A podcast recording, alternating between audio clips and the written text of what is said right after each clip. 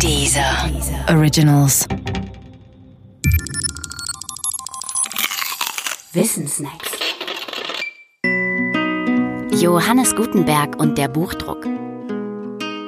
Energie ist, wenn man es physikalisch ausdrückt, eine Erhaltungsgröße.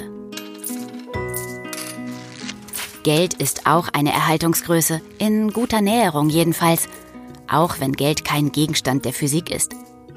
Information aber ist keine Erhaltungsgröße. Den Unterschied zwischen Geld und Information sieht man leicht am Umgang mit ihnen, etwa bei der Weitergabe. Wenn ich dir Geld gebe, sagen wir 10 Euro. Dann habe ich danach 10 Euro weniger und du hast 10 Euro mehr. Der Preis dafür, dir 10 Euro zu geben, ist also hoch, nämlich 10 Euro. Bei Information ist das anders. Wenn ich dir eine Information gebe, dann hast du danach die Information. Und ich habe sie auch noch. Sie hat sich nahezu kostenfrei verdoppelt. Der einzige Mehraufwand, den ich treiben muss, ist, ich muss mir die Mühe machen, dir die Information zu erzählen. Und du musst zuhören. Das ist alles.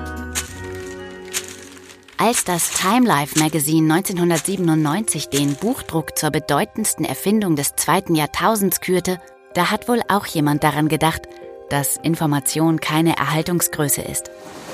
Denn wenn man fragt, was der Buchdruck unter dem Gesichtspunkt der Weitergabe ist, dann lautet die Antwort, der Buchdruck ist die schnelle Vervielfältigung identischer Informationen zum Niedrigpreis. Denn natürlich gab es auch schon vor dem Buchdruck Möglichkeiten, Bücher zu kopieren.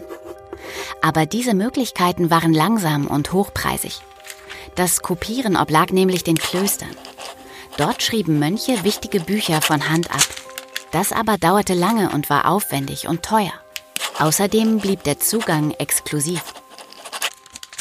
Johannes Gänsfleisch aus Mainz sorgte für Abhilfe. Er war es, der im 15. Jahrhundert das Kopieren von Büchern mit seinem Verfahren revolutionierte.